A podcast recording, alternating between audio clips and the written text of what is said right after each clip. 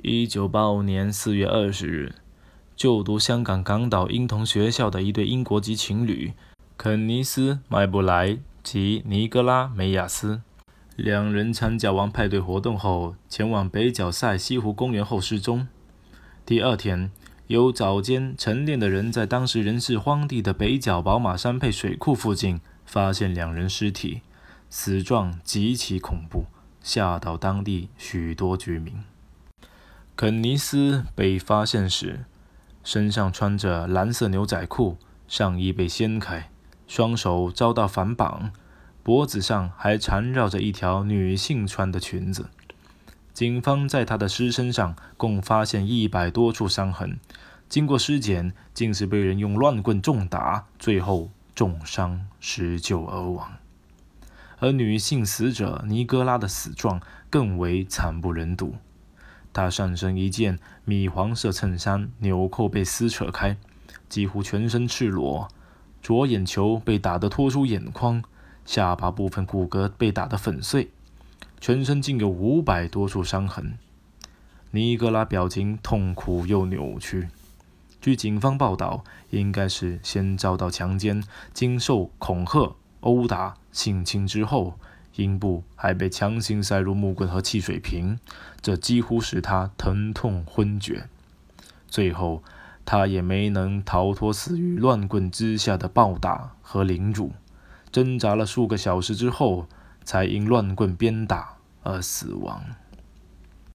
当时，香港警方高度重视这个案件，派出六百多人搜山。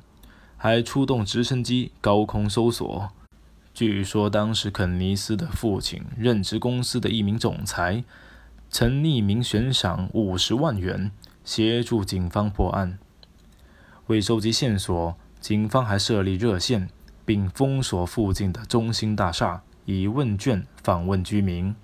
最终，一位香港警方的线人在渡海轮船上。偶然听到有乘客在向有人吹嘘自己杀了一名外国佬，又强调脚上球鞋正是来自于被杀之人。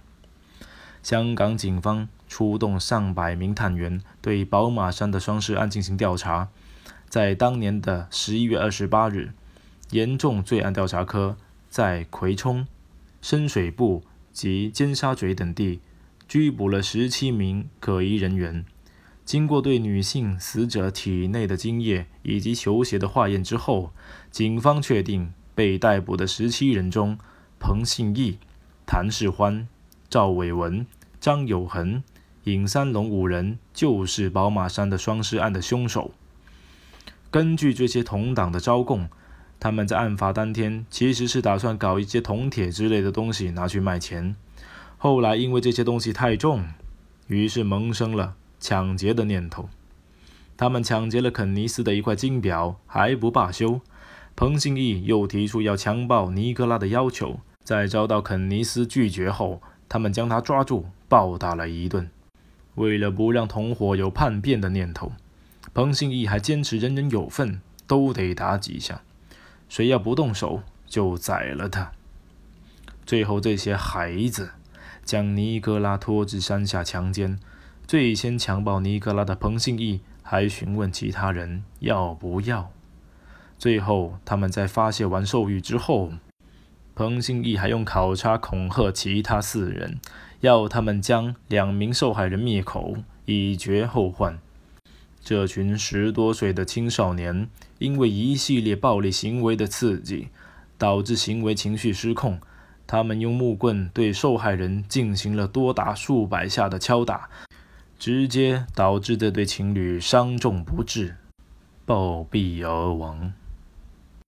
这些问题少年逐渐沦丧了人性，毫无道德可言。他们的暴行在香港引起了轩然大波。一九八七年，这帮同党因谋杀罪判处死刑。到一九九二年。港督与行政局按照惯例赦免他们的死刑，改判终身监禁。尹三龙等人因案发时未满十八岁，根据当时香港的刑事诉讼条例第七十条的规定，使得法官在法律上不能判青少年重犯死刑，所以被判为等候英女皇发落。九七年香港回归前六个月，这些犯人家属在议员梁耀忠的带领下举行示威，要求香港政府为这帮等待英女皇发落的少年犯尽早确定实际刑期。直到二零零五年四月。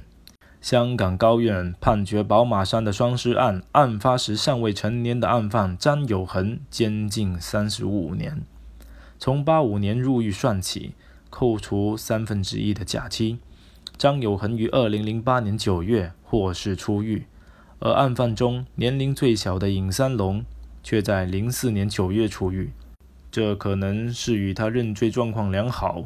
还在法庭上当庭指证其他几个人的原因吧。